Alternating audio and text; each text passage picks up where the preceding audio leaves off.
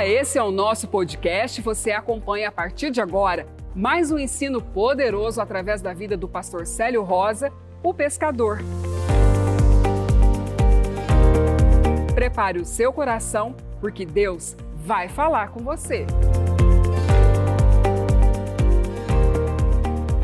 Quando a gente recebe uma instrução e a gente coloca ela em prática, a vida da gente começa a mudar de uma forma tão sobrenatural. Então nós não somos aquelas pessoas que estamos querendo fazer barganha com o Senhor. Eu vou dar o meu dízimo porque o Senhor disse que vai me abençoar. Não, eu vou dar a minha oferta, eu vou dar meu dízimo, porque o Senhor disse na Sua palavra que o Senhor ama quem dá com alegria. Eu vou dar porque eu tenho alegria de hoje poder ser participante da Tua obra, como eu não era no passado. Eu não tinha condição nenhuma no passado de ser participante, eu não tinha esse amor, eu não tinha essa fé, eu não tinha essa certeza. Então o Senhor me salvou. E a gratidão pela minha salvação é que eu quero ver outras pessoas salvas. Essa é a alegria do mantenedor, daquele que contribui, daquele que dizima. É ver alguém ser salvo da mesma maneira que ele foi. Quando você faz isso com essa alegria, você pode ter certeza de uma coisa: a mão de Deus, a graça de Deus está em você, como está escrito em Provérbios capítulo 3. Acharás graça e bom nome aos olhos de Deus e dos homens. Quando você acha graça e bom nome aos olhos de Deus, significa que o seu nome está escrito no livro da vida.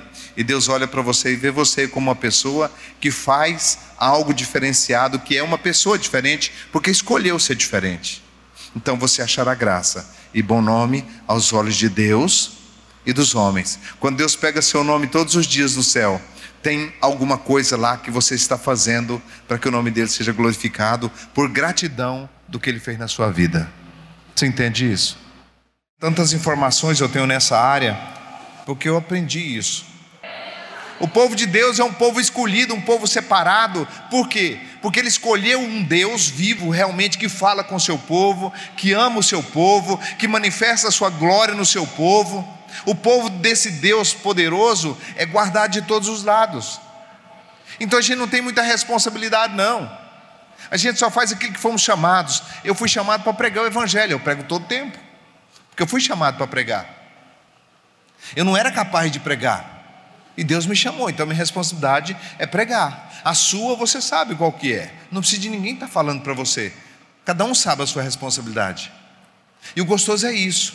Dentro da responsabilidade que Deus nos deu, é fácil demais de andar, porque você é responsável com a obra de Deus e Deus é responsável com sua vida num todo, sua família, seus filhos. Você pode ter certeza, ninguém toca neles não ninguém toca nos seus filhos, ninguém, ninguém toca na sua família, não importa para onde eles vão, eles andam no vale da sombra da morte, no risco da morte, mas tem um anjo do Senhor poderoso cuidando deles. Tem Deus cuidando dos seus quando você realmente é uma pessoa que dá fruto dentro do reino de Deus, você é diferenciado. A sua família é protegida só pelo fato de você andar com Deus. Não tem uma família na Bíblia que andaram com Deus, que alguém andou com Deus, que Deus não salvou. Noé tinha um dos filhos que não prestava. Ele podia ter morrido no dilúvio, mas Deus salvou o filho que não prestava de Noé, porque era filho de Noé. Não ficou ninguém para trás. Crê no Senhor Jesus e será salvo tu e a tua casa. Por que duvidar disso? Então solta na mão do Todo-Poderoso e você vê como que ele age, manifestando na sua prole, para que todos vejam a glória de Deus uma hora dessa. Então nós podemos descansar, porque nós temos um Deus tão poderoso, um Deus por nós, que não nos abandona jamais. Eu não te abandonarei, eu não te desampararei. Então só eu que tenho que alinhar. Alinhamento não é com Deus, alinhamento é comigo, porque Deus já é alinhado. Amém? Ele já é alinhado. Eu quero ler uma palavrinha mas antes de ler essa palavra, deixa eu falar uma coisa para você. Quem fala o que você quer ouvir, não serve para ser seu amigo. Quem fala o que você quer ouvir, nunca jamais falará o que você precisa ouvir. Nós temos que aprender isso. Quem ama de verdade, corrige. Quem ama de verdade chama para a responsabilidade. Quem ama de verdade leva o Evangelho, não o Evangelho é, do que você pode receber através dele, mas do que você pode fazer nele. Porque eu não levo o Evangelho, irmão, fica tranquilo que Deus vai fazer tudo por você, que você não precisa fazer nada. Não, não existe esse Evangelho. Não existe um Evangelho prometendo uma boa vida aqui na terra, não. O evangelho do conforto, querido, quem quer o evangelho do conforto? Quer religião. Quem quer um evangelho de conforto quer uma religião. Mas quem quer um evangelho de confronto quer uma relação com Deus. Você entende isso? Paulo disse: A minha palavra e a minha pregação não consiste em palavras persuasivas de sabedoria humana, mas em demonstração da vontade do poder de Deus. Então nós devemos achar bom ser confrontados. Então o evangelho de conforto é aquele evangelho, olha irmão, eu vou chegar aqui e trazer uma palavra muito bonita, mexe com o coração de todo mundo, todo mundo chora, alguém chora e tal, motivacional, coisa dessa natureza. Esse não é o evangelho. O evangelho é confronto o tempo todo, nos confrontando.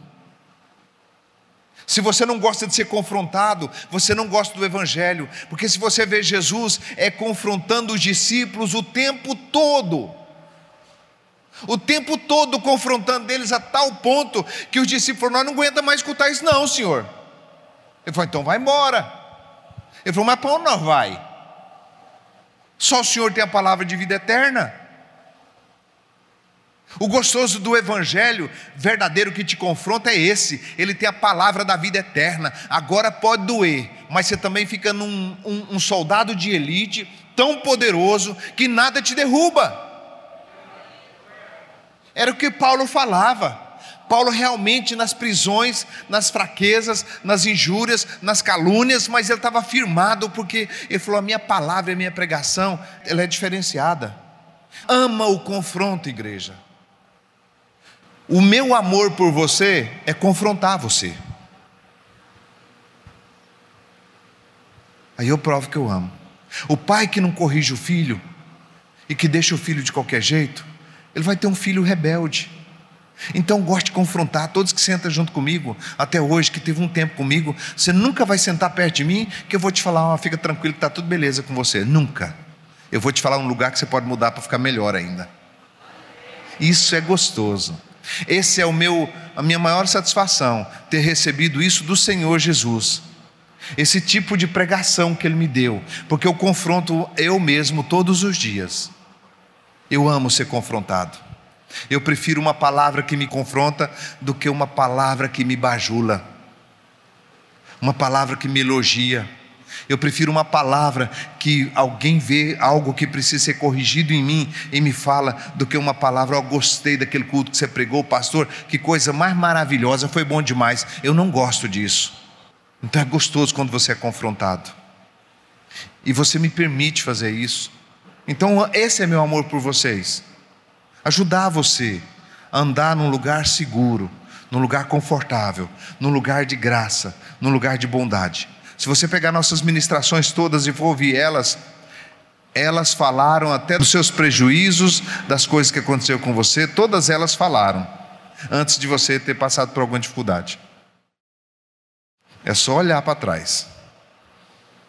Então ame quando você for corrigido. A Bíblia diz que aquele que corrige o sábio, ele fica mais sábio ainda. Mas o que corrige o tolo é como puxar na orelha de um cão. Já puxou na orelha de um cachorro? Experimenta e depois você me fala como é que é. Mateus capítulo 8, no verso 14.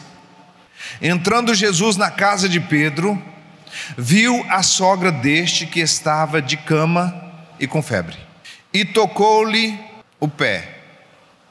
E tocou-lhe o pé. Hã? Tocou aonde?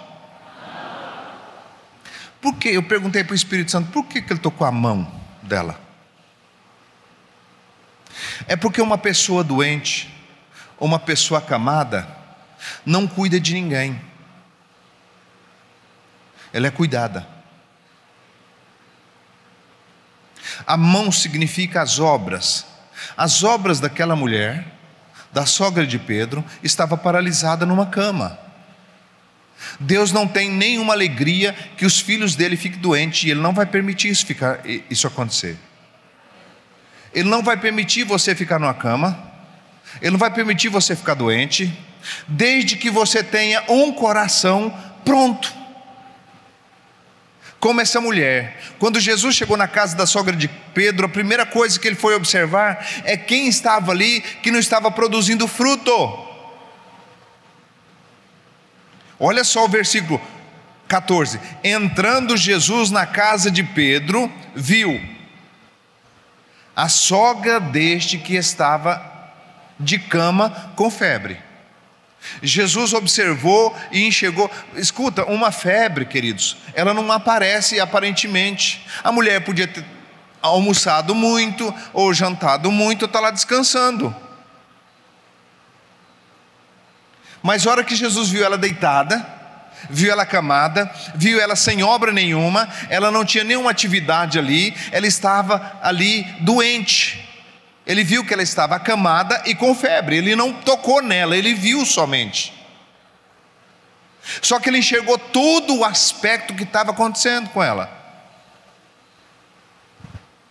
Ele viu a febre nela, ele viu o, o, o estado que ela estava, quando ele viu isso, ele fez uma coisa tão simples: olha, e tocou-lhe a mão, e a febre a deixou.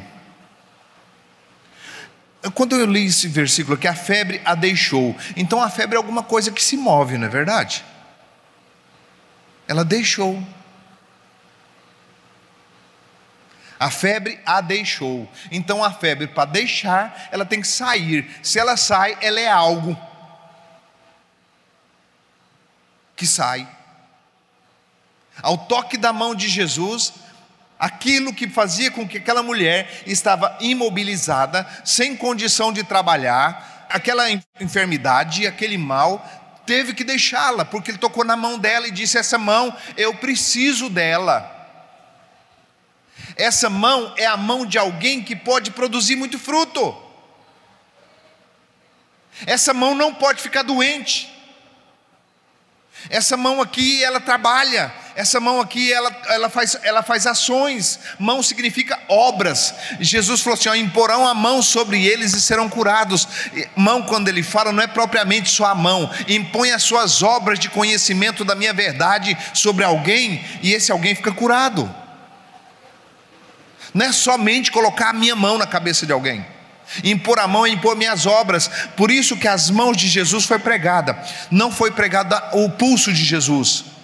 Alguém dizia e diz que fincaram o prego aqui porque ele foi estudar. Então, se colocasse na mão, tinha rasgado a mão de Jesus. Então, o prego foi colocado no pulso de Jesus. A minha Bíblia não diz que foi no pulso. A minha Bíblia diz no Salmos 22: Transpassaram minhas mãos e meus pés. Não foi os dois pés um em cima do outro também não. Foi quatro pregos que foram usados. Um prego pegou o pé direito, outro prego pegou o pé esquerdo, um prego pegou a mão direita, outro prego pegou a mão esquerda. Foi quatro pregos, porque é quatro evangelho. Eu só descobri isso quando eu fui lá em Israel agora, que o Espírito Santo falou para mim.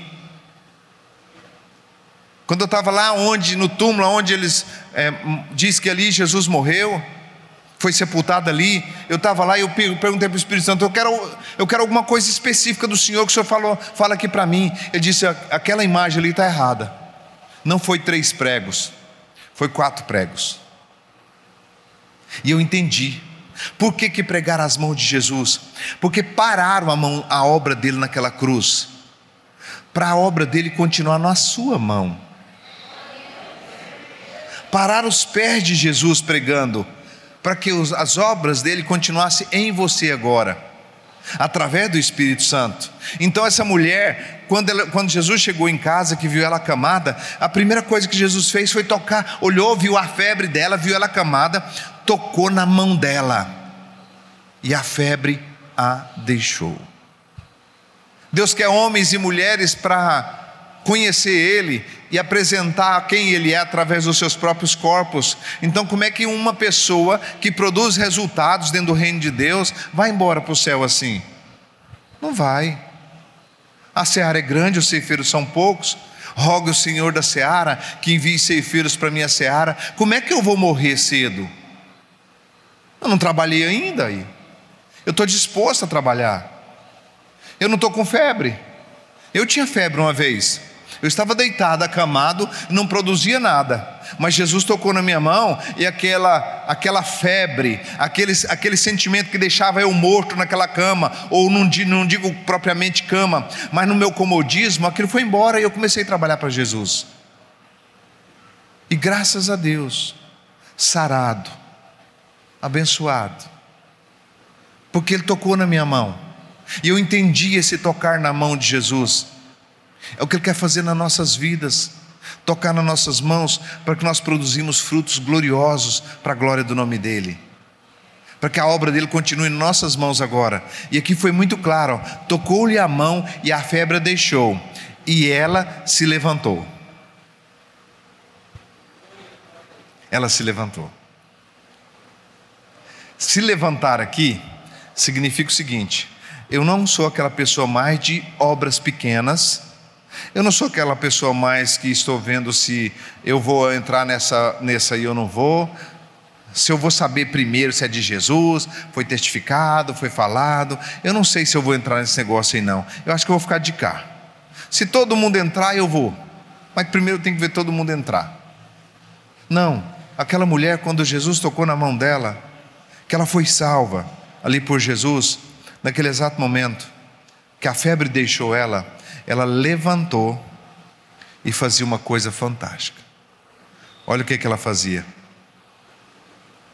A febre a deixou e ela se levantou e o servia. Começou. Minha vida agora é do Senhor, porque eu estava aonde eu estava antes de Jesus. Sabe o que é conversão? A gente imaginar onde a gente estava sem Jesus. Antes de Jesus na nossa vida, onde nós estávamos. Como é que era a nossa vida? Como é que eu era? Talvez eu era depressivo, talvez eu era angustiado, talvez eu era medroso, talvez não, a mulher talvez não podia ter filhos, a pessoa não podia ter bens, estava deitado num lugar de comodismo e Jesus chegou, tocou na sua mão e hoje você está aqui. Ele te levantou, te capacitou, derramou do óleo dele sobre a sua cabeça, te chamou de filho, começou a mudar o quadro da sua vida e você se levantou e agora você está aqui hoje. Sabe por que você está aqui? Porque você o ama, porque você é grato, porque esse Deus salvou você, esse Deus te escolheu no meio de tantas pessoas, entre idas e vindas, mil caiu do seu lado, dez mil à sua direita, e você não foi atingido. Você permanece firme. Glória a Deus pela sua vida. Glória a Deus pela sua decisão. Glória a Deus porque você não está acamado, nem mentalmente, nem fisicamente, nem espiritualmente. Você não tem mais nada que faz você ficar impedido de servir porque a maior dom que existe é o dom de servir. Não por algum benefício, mas porque nós reconhecemos que nenhum, nenhum servir nosso compensa o benefício que Jesus fez por nós. Nós não vamos conseguir pagar essa dívida nunca. Por isso que Deus separou uma eternidade para nós, que nós vamos passar a eternidade toda glorificando e exaltando o nome dEle. Nós estamos de passagem nessa terra para viver o melhor que a terra tem mas não na terra, já vivendo para o céu, porque é para lá que nós vamos. Então não, não passe por isso. Põe o seu nome, pega a sua carteira de trabalho e diz: Eu e minha casa vamos te servir, te adorar para sempre. Isso é longevidade, isso é saúde, isso é alegria, porque se o Senhor fala de um exército, o exército do Senhor. Se Paulo fala em Efésios que nós somos o bom soldado de Cristo, o bom soldado de Cristo só cuida da saúde desse soldado, da longevidade desse soldado, se esse soldado bater continência para ele, e se esse soldado submeter. Pode investir sua vida, seu tempo, o que você sentir para o Evangelho, porque o Evangelho responde por ele mesmo. Investe a sua vida no Evangelho Eu investi a minha vida, graças a Deus. Todo dia, uma paz no meu coração, uma alegria. E olha que eu já tive algumas tribulaçõezinhas. Eu já passei por alguns perrengues. Mas olha, queridos, aquele, aquele que espera no Senhor, que confia no Senhor, subirá como asas de águia, correrá e não cansará, porque o Senhor cuida deles. O Senhor quer cuidar de você desse jeito. Isaías diz assim: ó, levanta e resplandece, porque já vem a tua luz, e a glória do Senhor vai nascendo sobre ti. A terra anda em trevas, a escuridão cobre os povos, mas sobre ti o Senhor vem surgindo, e a glória dele se vê sobre ti. As nações caminharão à tua luz, a luz que em ti nasceu quando a gente levanta e resplandece para esse evangelho, tudo é diferente, tudo é diferente, tudo é mais fácil. Aqueles negócios seu que está emperrado, ou talvez você está desempregado, levanta e resplandece.